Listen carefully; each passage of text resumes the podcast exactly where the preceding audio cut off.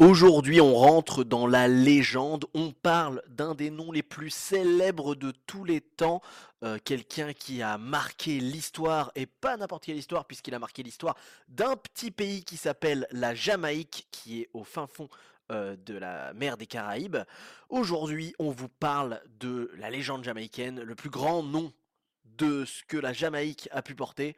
Je parle bien évidemment de Sean Paul. Allez, moteur Vite, vite, il y a le soleil qui va sortir, mes enfants. Allez, moteur Vas-y, vas-y, Jean-Pierre. Bonjour à tous et à toutes et bienvenue dans un nouvel épisode de La Grande Toile. La Grande Toile, c'est votre podcast dans lequel, dès que je sors de ma petite salle de cinéma, quand je viens d'aller voir un petit film au cinéma, et ben sur le chemin du retour pour rentrer chez moi, j'enregistre en impro mon avis, ma critique sur le film d'aujourd'hui. Et le film que je viens de voir à l'instant, c'était une avant-première puisque je suis allé voir le film tant attendu de Bob Marley, One Love, euh, sans doute le film le plus attendu par tous les babos, les, les euh, les, les euh, les plus fragilos qu'on ait pu voir, eh bien, ils attendaient ce film avec impatience, tous les rastafariens, en tout cas ceux qui restent, parce qu'on va pas se mentir, c'est pas, ça court plus trop les rues, les rastas, hein, en ce moment, ils l'attendaient beaucoup, ce film, très intéressant d'ailleurs, on va en parler, parce que j'ai vu en avant-première la, la salle, et du coup,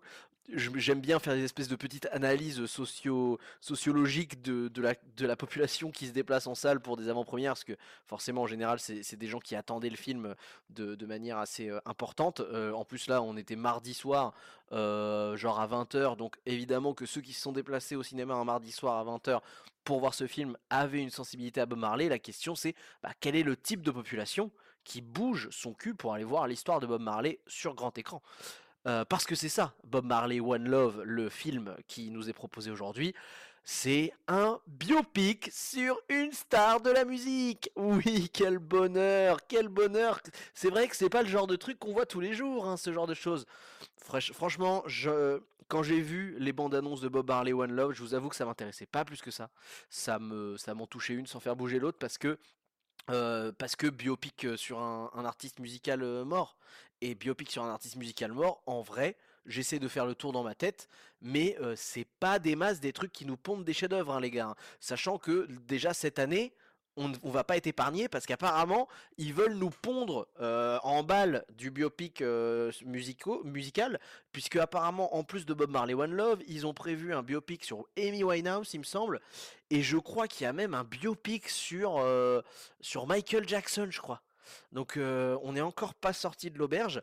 Bon, il y a quand même eu Bohemian Rhapsody qui s'était pas trop mal débrouillé. euh, je trouvais que c'était assez, euh, assez sympathique. Ça te mettait un petit peu une bonne vue d'ensemble de, de, de la vie de Freddie Mercury. Et surtout, j'avais été agréablement surpris de la presta de Rami Malek que je trouvais vraiment pas trop mal. C'est un film qui est pas exemple de tout défaut, euh, c'est clair et net. C'est pas euh, un film que j'adule à mort, mais c'est un film que je trouve pas trop trop mauvais et que j'avais bien apprécié en réalité. Ce qui est en vrai pas super euh, souvent, je trouve, dans les biopics sur des stars comme ça. Je sais qu'il y avait un biopic aussi sur Elton John, je crois, que j'ai pas vu, mais euh, bon, euh, qui me chauffe pas spécialement euh, de ouf. Enfin, voilà. En, en général, en fait, ça fait pas des films qui sont catastrophiques, ça fait pas des films qui sont incroyablement bons. C'est, c'est souvent assez, euh, assez middle, quoi. C'est souvent assez moyen.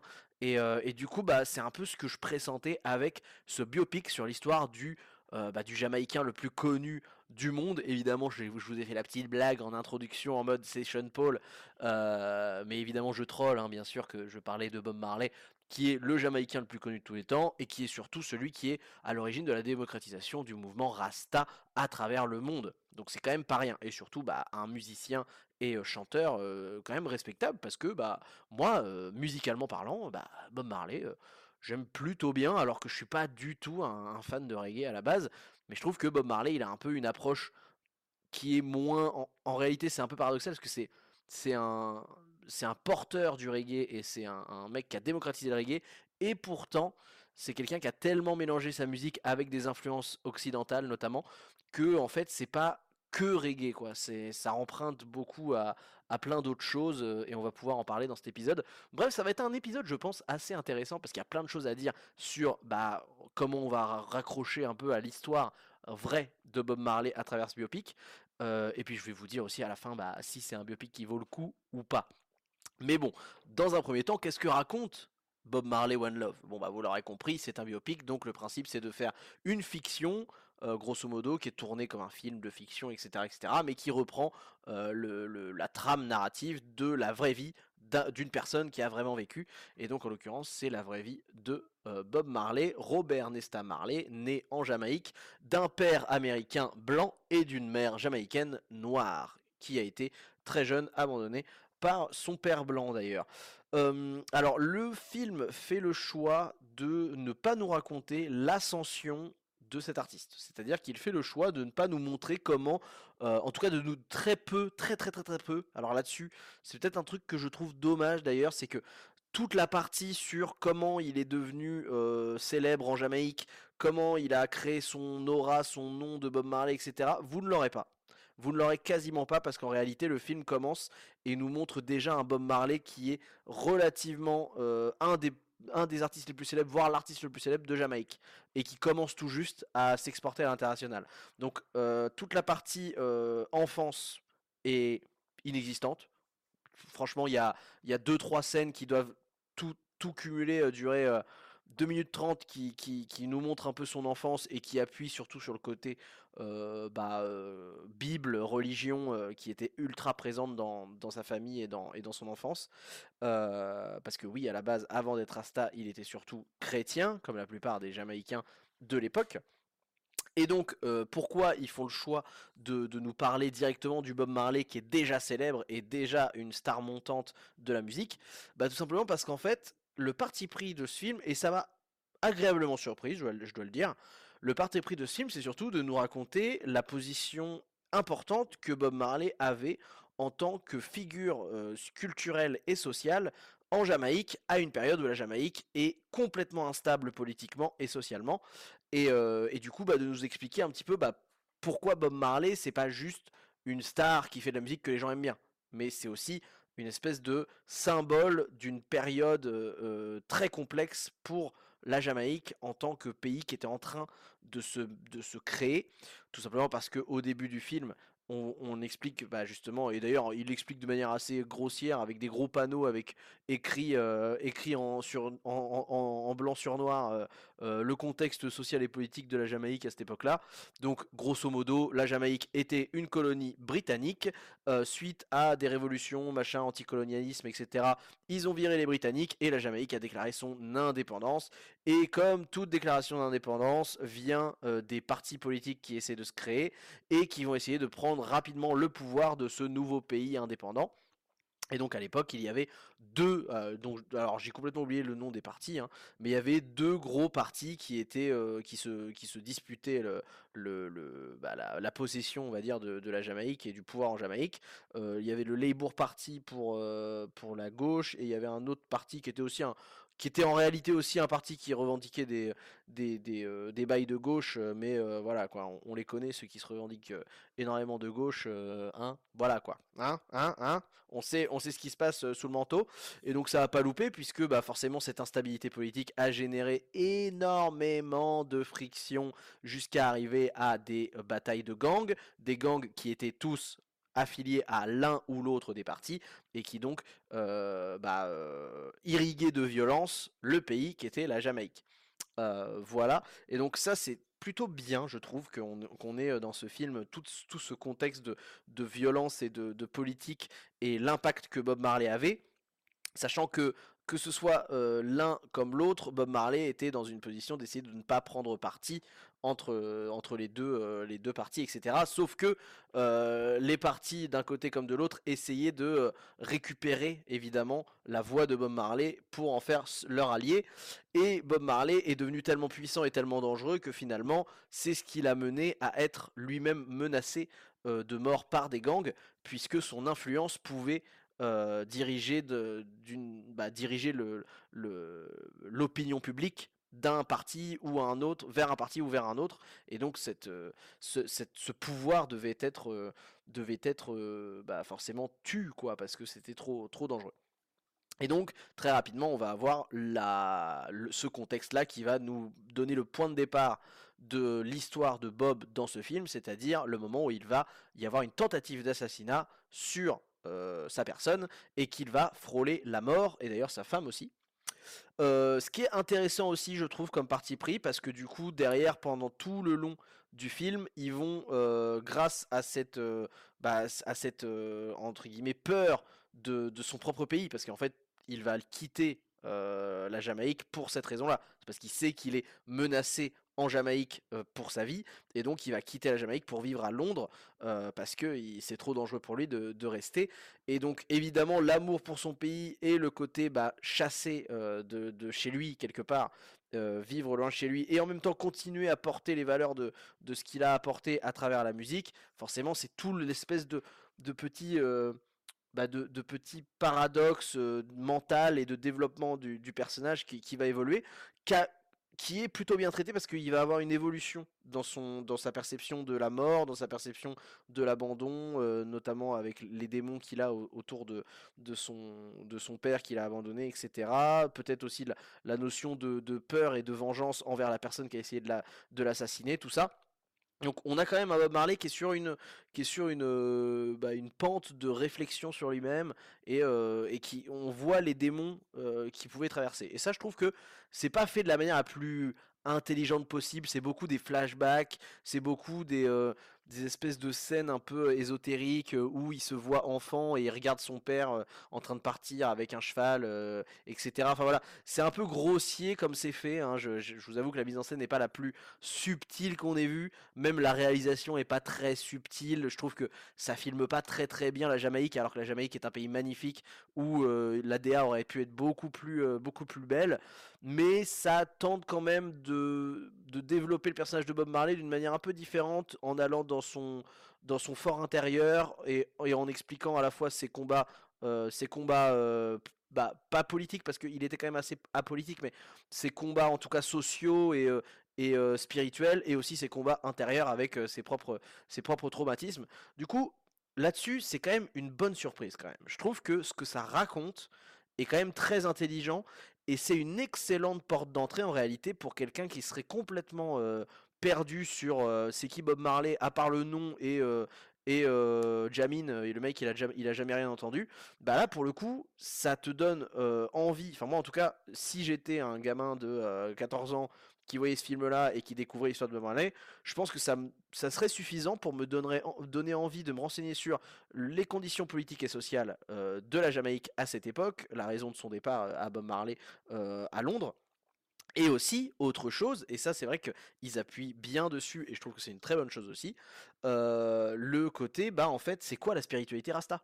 Tu vois Parce que c'est vrai que la spiritualité Rasta, bah, quand tu as pas creusé, tu peux te dire que grosso modo, c'est juste des Jamaïcains qui fument des joints, quoi.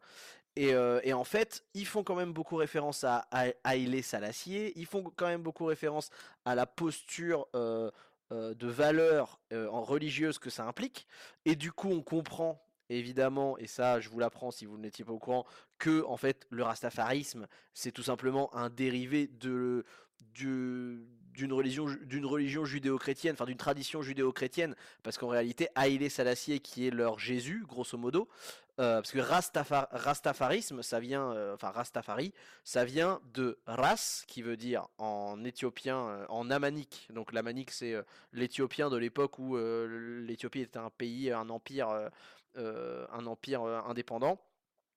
Je crois pas que ce soit encore euh, utilisé à l'heure actuelle. Ras voulait dire roi et Tafari, c'était tout simplement le prénom de d'un monsieur qui s'appelle Tafari Makonnen, qui n'est autre que Haile Salassier Ier, le roi d'Éthiopie, et également roi de la tribu des lions de Juda, un truc comme ça. Et, donc, en fait, pourquoi c'est lié au, mouvement juif et chrétien? C'est tout simplement parce que Haïlé Salassier étant nommé, enfin considéré comme un descendant de la tribu des, des, lions de Juda, il est quelque part, si on remonte l'arbre généalogique, descendant direct de Abraham, et même aussi de Jésus, etc., etc. Et donc il fait partie de, ce, de, cette, euh, bah, de cet héritage, de cette lignée de roi des Juifs, euh, comme Jésus pouvait l'être. Et donc lui étant le dernier au moment où le rastafarisme explose, c'est-à-dire dans les années 30, eh bien il sera leur nouveau Jésus. Et, le but, en fait le phénomène qui a fait que c'est Haïlé Salassier qui a été identifié par les Jamaïcains comme leur nouveau Jésus, ça a été que les Jamaïcains ne s'identifiaient pas vraiment à la figure de Jésus qu'ils apprenaient à l'école et dans la Bible, c'est-à-dire une, figure d'un Jésus blanc qui était très occidentalisé, qui était très bah, très fait pour parler aux occidentaux et pas aux, personnes afro, tu vois. Euh, et, le truc, c'est que du coup, les Rastas, euh, à travers l'arrivée de, de ce monsieur Haile Salassier, donc dans les années 30, hein, ça, veut dire que faut bien se rendre compte que le Rastafarisme, ça a même pas 100 ans. Hein, c'est un, mouvement qui est quand même très très jeune. Hein. Et, euh, et du coup, bah, l'arrivée d'Haile Salassier, ce qui, qui, du coup revendiquait un titre euh, qui sous-entendait qu'il était descendant direct des, rois des juifs et roi, de, roi des chrétiens euh, et descendant direct de Jésus, tout ça, a fait que, bah, en fait, pour la première fois, il y avait euh, un noir qui pouvait se revendiquer roi des rois et être idolâtré comme Jésus pouvait l'être. Et donc, c'était beaucoup plus facile pour les Jamaïcains de s'identifier à ce personnage et ensuite, bah, c'est de là que, qu'est venue l'idolâtrerie qu'il y a eu autour de, de Haile Salassier. Ce qui est rigolo, c'est qu'Haile Salassier n'a jamais revendiqué quoi que ce soit euh, d'affiliation au mouvement euh, Rasta. Donc, euh, en fait, lui-même, bah, parce qu'en fait, il est allé dans les années 60 sur l'île de, la Jamaïque et il a découvert que, enfin, il a découvert, il le savait, hein, mais il a fait face à des adorateurs qui le considéraient comme un dieu vivant et qui, lorsqu'ils l'ont vu, ont vu Dieu en personne ce qui a encore plus fait exploser le mouvement Rasta une fois qu'il était venu, etc. Mais il faut bien se rendre compte que du coup, vu que c'est dans une période sur la fin de la colonie britannique, et eh ben en fait les Rastas ils sont chassés, hein. ils sont, ils n'ont pas le droit d'être Rastas parce que ça veut dire qu'ils ne croient pas en Jésus-Christ, ils ne croient pas en le pouvoir du roi d'Angleterre, ils croient en euh, le pouvoir du roi d'Éthiopie, de Haïlé Selassie, etc. Euh, et, donc forcément les Rastas étaient, euh, étaient pas si nombreux que ça en réalité. Euh, même encore maintenant ils sont pas si nombreux que ça d'ailleurs. Faut, faut pas croire hein, que la Jamaïque est, est, est, répandue de plein de Rastas, etc. Ça reste quand même une petite communauté. Hein. Alors ils sont quand même très nombreux, mais ça reste quand même une petite communauté par rapport à si tu comptes les chrétiens, les juifs, les, les musulmans, etc. C'est rien du tout quoi. Et et surtout, Haile Selassie représentait aussi cette, euh, envie, ce, manque du déracinement, ce phénomène du déracinement qui vient, parce que évidemment, si vous ne le saviez pas, les, euh, populations afro qui vivent en Jamaïque sont tous issus du, du commerce d'esclaves, et, euh, et, donc ils sont tous issus du continent père où ils sont nés, mais en fait ils n'ont jamais connu leur continent parce que ils, sont tous descendants d'esclaves. Et donc forcément, Haile Selassie qui est le roi d'Éthiopie euh, représente aussi la terre un peu euh, bah, où, sont nés tous les hommes et en particulier leurs ancêtres et, euh, représente bah, du coup cette envie de retour aux, racines de, leurs ancêtres, c'est-à-dire l'Afrique. Et, et, voilà. Et donc voilà, c'est dans tout ça que le rastafarisme naît. Et c'est dans tout ça que Bob Marley va grandir et va finalement, alors qu'il avait des grosses, grosses, grosses souches de spiritualité euh, très euh, chrétienne va finalement bifurquer vers le rastafarisme euh, en milieu fin d'adolescence grâce notamment à sa femme Rita Marley qui est extrêmement présente dans le film aussi puisque bah, donc c'est elle qui va le rencontrer très jeune qui va devenir sa première enfin une de ses premières amoureuses etc et qui va la faire la faire le faire rencontrer un, un, prêcheur en gros Rastafari qui va ensuite lui donner euh, tous les textes de euh, Marcus Garvey, qui est un, écrivain euh, pas Rastafari, mais en tout cas qui, parle beaucoup de, ce, de cette spiritualité des, Noirs et du, du, désir de retour à, la terre-mère chez, les, chez les Noirs descendants d'esclaves. donc Marcus Garvey, enfin voilà, il, a, il, a, il y a beaucoup de beaucoup d'influences de, textes qui, ont été euh, diffusés euh, à cette période-là de sa vie, et donc il s'est complètement, euh, bah voilà, il s'est complètement imprégné de ce truc-là. Bon, moi j'avoue que, bon, pour, continuer la digression sur le rastafarisme, moi j'avoue que j'ai un regard assez critique sur le rastafarisme, parce que, en fait, comme ça reprend beaucoup de valeurs de la chrétienté que je respecte énormément, notamment l'espèce de... Une, valeur qui est quand même très très, très mise en avant dans le film, c'est-à-dire la quête de, de non-vengeance, c'est-à-dire d'accepter aussi le, les erreurs des autres et de tendre la main, etc., qu'on retrouve beaucoup chez le rastafarisme et dans les textes de Bob Marley, du coup, par extension. ça, c'est plein de valeurs que j'aime bien.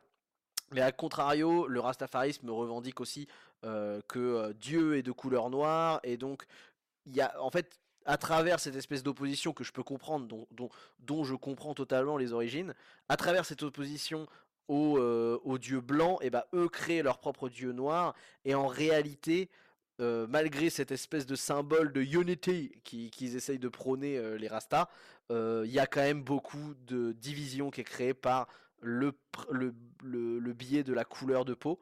Euh, et en réalité, derrière euh, ces airs aussi de euh, bah, on veut pas se venger, on veut, on veut créer l'unité, etc., etc., il y a quand même des Rastas qui ont toujours une posture quand même très, très ostracisante envers le blanc parce que du coup il y a toujours cette posture là. Mais encore une fois, c'est pas un reproche parce que ça peut s'expliquer de par leur vécu et, et, et, le passé colonial, etc. Mais en fait, c'est paradoxal par rapport à ce que le rastafarisme peut prôner au premier abord parce qu'il est un peu en mode on prône l'unité et en même temps on prend l'unité mais euh, pas avec les blancs quoi. Et, voilà, il peut y avoir certaines branches du rastafarisme qui ont un peu ce côté euh, radical que j'aime pas trop.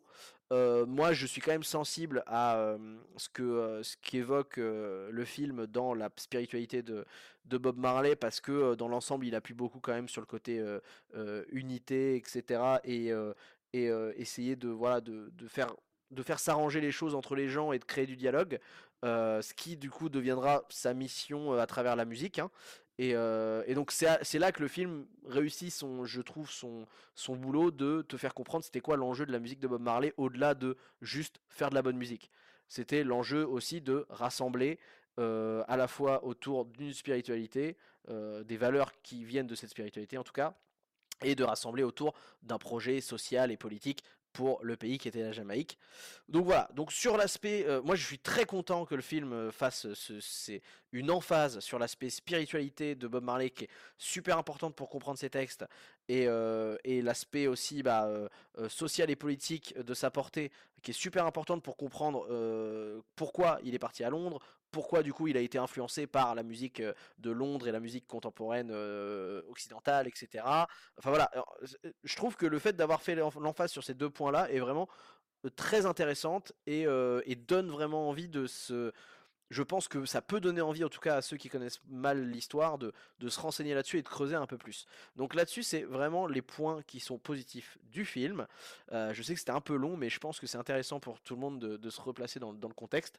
Maintenant, on va quand même rentrer dans des choses qui me plaisent un peu moins. Je les ai évoquées un petit peu tout à l'heure. La mise en scène, la lumière, la photographie sont pas très intéressantes. Je trouve ça ouf que quand tu as la Jamaïque, que tu peux filmer la Jamaïque, quoi, frérot et genre, tu peux filmer la Jamaïque et c'est pas. En fait, l'esthétique est pas si belle que ça. L'esthétique est pas si poussée. Je trouve pas que ça, ça mette en valeur les couleurs des rues, ça met en valeur les, paysages, la forêt, les choses comme ça. Je trouve, je, trouve la mise en scène et, la, et la photo un peu en dessous de ce que tu pourrais faire quand on te donne un cadeau pareil que de filmer la Jamaïque quoi. Et même dans sa manière de filmer Londres par exemple, c'est voilà, c'est assez banal, c'est assez plat. On, on, ça fournit pas d'idées, on, rêve pas. Euh, les, alors les, scènes de concert, bon bah voilà, bah, comme à peu près tous les biopics de musique, euh, ils sont filmés tous un peu de la même manière avec cette espèce de côté un peu féerique qui fait complètement strass et paillettes euh, faux. moi j'aime pas du tout, c'est esthétiquement c'est pas intéressant quoi. au niveau des acteurs, les acteurs sont pas mauvais, mais l'acteur de Bob Marley, je j'y crois pas du tout quoi.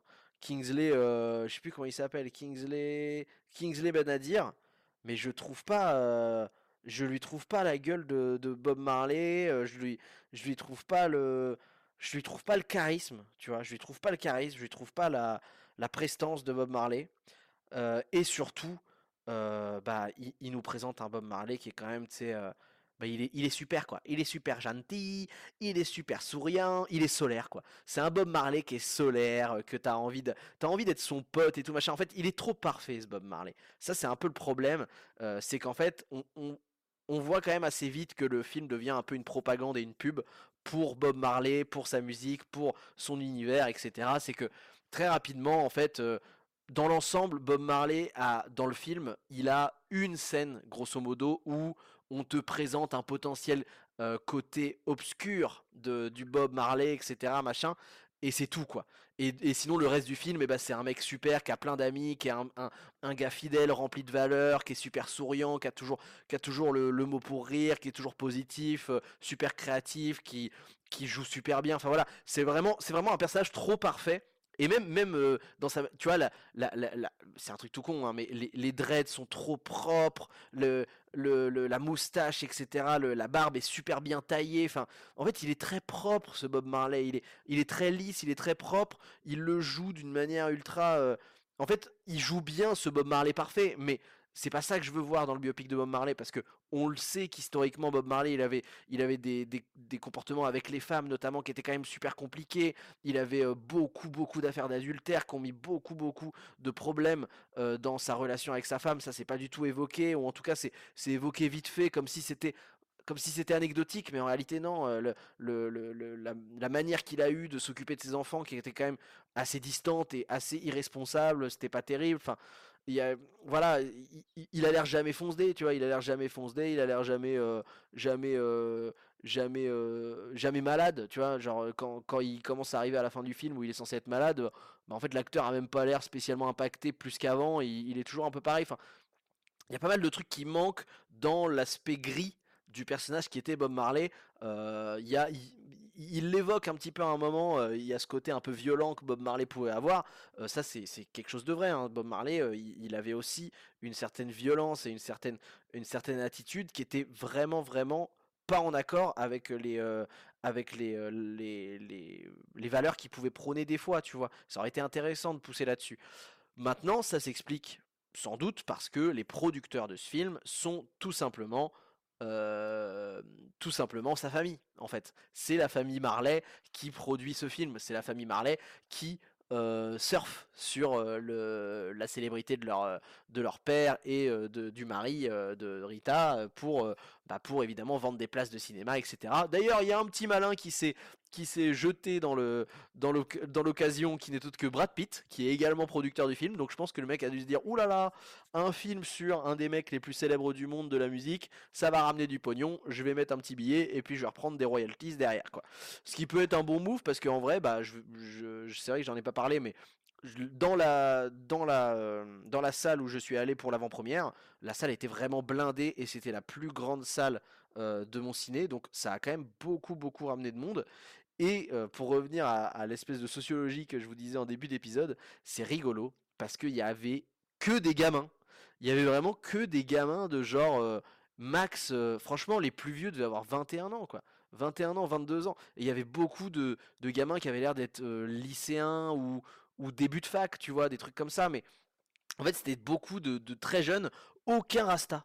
Pas de, pas de Renoir, pas de Dre pas de mec qui avait l'air dans la culture rasta, dans le, dans le truc, euh, vraiment dans le truc Bob Marley, en mode ouais, Bob Marley, c'est vraiment une idole et tout quoi. Ça avait l'air d'être que des, espèces de fuckboy, euh, fuckboy lycéens ou, ou faqueux euh, qui étaient habillés en, manteau Arcteryx, tu vois, des espèces de bobos fuckboy en fait.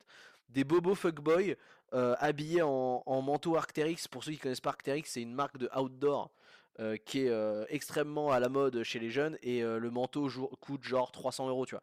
Et quand tu vois un lycéen qui porte un manteau à 300 euros, tu sais très bien qu'il se l'est pas payé avec son salaire, si tu veux.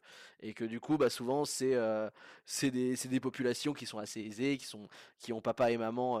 Quoi? Comment tu sais que papa roule en Jaguar et notaire Hein? Mais c'est fou ça. Euh, tu vois, c'est ce genre de, personnage là. Et vraiment, la, salle était blindée de ça, quoi. Et, euh, je me suis dit, c'est marrant. Bob Marley, en fait, c'est c'est un c'est devenu l'idole des, des, petits bobos, quoi. Des, très jeunes bobos euh, de, de centre-ville. C'est rigolo. Hein. C'est je m'attendais pas du tout à, cette typologie de population.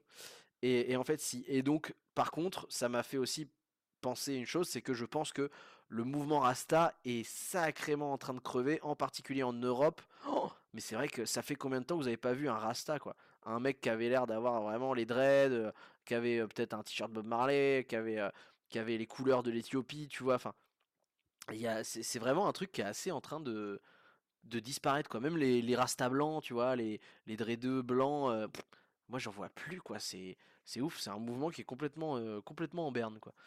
Donc voilà, donc euh, Qu'est-ce qu'il fout ce camp Qu'est-ce que tu fous là-bas? Viens là, nom de Dieu ouais, voilà, voilà. Non, non, en vrai, dans l'ensemble, euh, dans l'ensemble, vous l'avez compris, c'est un film que j'ai pas détesté du tout. C'est pas un film qui est excellent. hein. En fait, je- comme, comme je le disais avec euh, Bohemian Rhapsody et avec euh, tous les autres projets de biopic sur des, des artistes musicaux, euh, en fait, c'est c'est souvent moyen parce que bah, cinématographiquement parlant, c'est pas ultra intéressant, c'est pas ultra créatif, la mise en scène n'est pas dingue, euh, les acteurs sont pas en train de faire des performances transcendantes, tu vois. euh, voilà, c'est pas, c'est pas dingo, mais en même temps, comme le sujet est, est quand même intéressant parce que ça te permet de t'ouvrir, c'est une petite, euh, une petite entrée en matière dans un sujet qui peut être, qui peut être profond. Là, pour le coup, ils ont bien axé le sujet sur les choses les plus intéressantes, je trouve, euh, qui sont liées à l'histoire de Bob Marley, c'est-à-dire la politique et la spiritualité. Donc, franchement, rien que pour ça, c'est vrai que c'est quand même intéressant de pouvoir faire cette emphase-là et d'avoir tout ce tout se, bah, tout se dérouler, tout se, tout se résumer, euh, grosso modo, de, ce que c'était l'impact de Bob Marley, sans être tourné sur la personne, mais plus sur ce qu'il a apporté et euh, ce qui explique son importance culturelle et spirituelle. Euh, maintenant, évidemment, j'ai utilisé le mot résumé dans, dans ce que je viens de dire, c'est pas pour rien, c'est parce que ça reste, comme je l'ai dit, assez survolé. Son enfance est complètement survolée, la manière dont il a eu de percer est complètement survolée, même la réalisation des albums, euh, qui sont quand même des moments que j'aime bien, tu vois, moi j'aimais bien les, les moments dans Bohemian Rhapsody où tu as vraiment les conversations entre Brian May et Freddie Mercury euh, qui provoquent une, euh, tu vois, une, euh, euh, une alchimie et qui créent un morceau, enfin tu vois, ce genre de trucs je les aimais bien. Là, en vrai... Les morceaux sont balancés un peu à droite à gauche comme ça, les morceaux un peu iconiques, sans trop faire d'emphase dessus.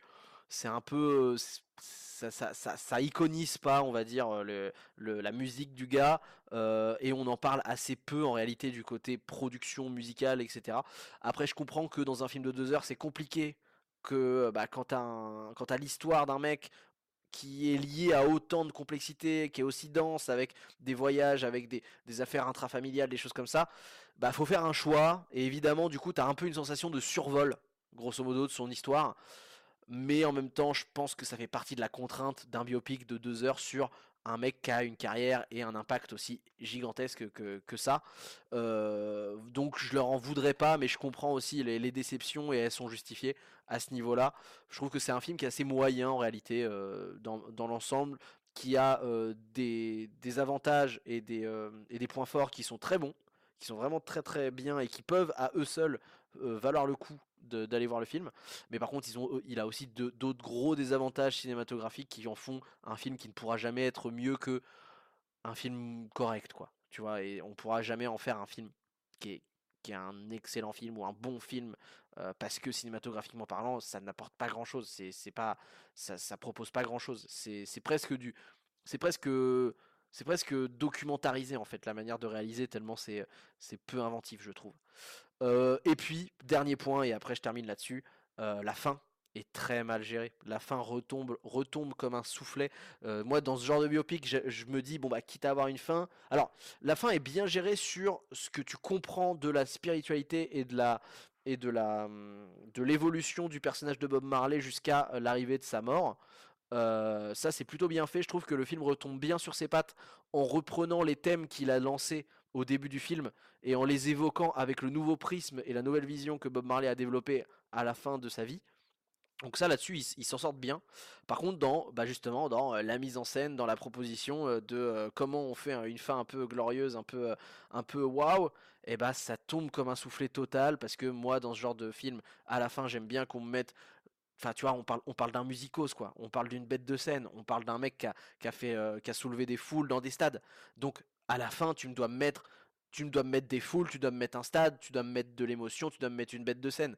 Et en fait, à la fin, euh, bon, je, je vous en dis pas, je vous dis pas beaucoup plus, mais grosso modo, en fait, t'as l'impression que tu vas avoir droit à ta scène finale un peu iconique où tu vas avoir vraiment euh, une musique légendaire avec, euh, avec le, le, peuple jamaïcain qui est en train de chanter un un T'as l'impression que tu vas avoir ce climax là et en fait ça retombe comme un soufflet, ils te mettent un stop et, euh, et c'est extrêmement décevant. Donc vraiment la fin, la manière de finir le film est complètement foireuse hein. là-dessus.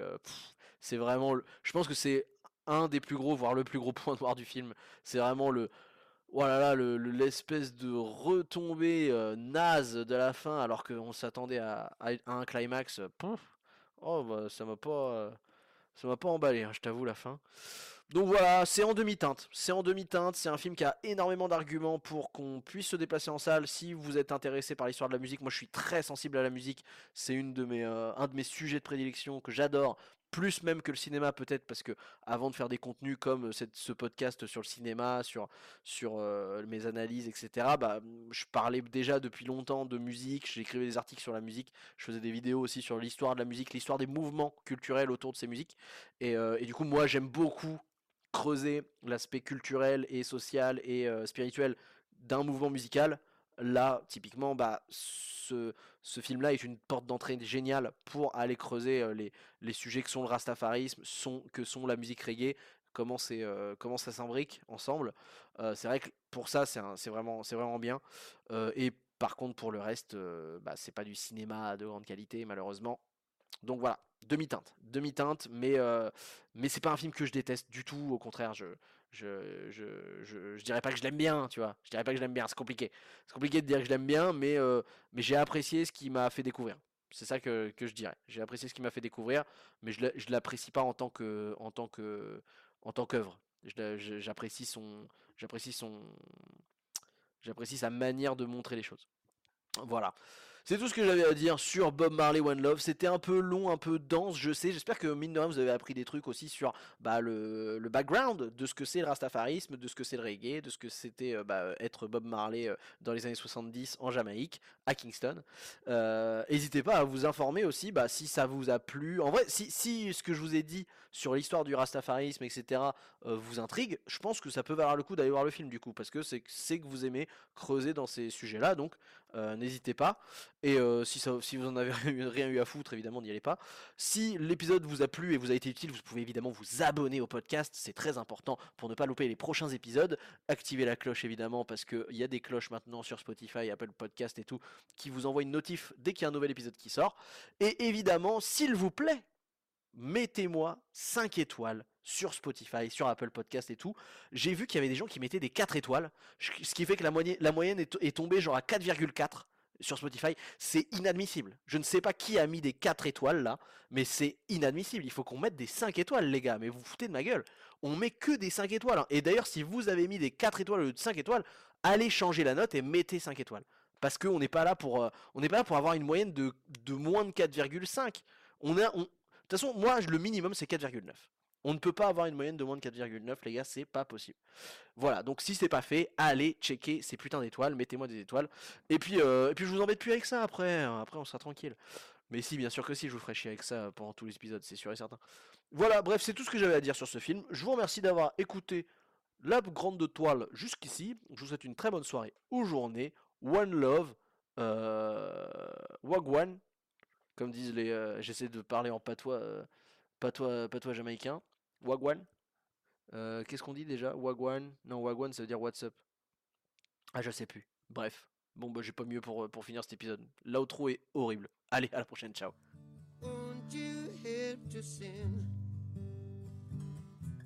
These songs of freedom? Is all I ever have. Redemption songs. T'as écrit ça quand? Toute ma vie.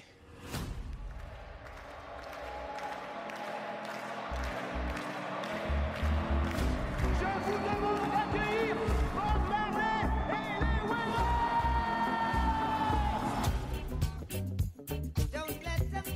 les Ça va être un tube. Le reggae, c'est la musique du peuple. Vous êtes vraiment une superstar.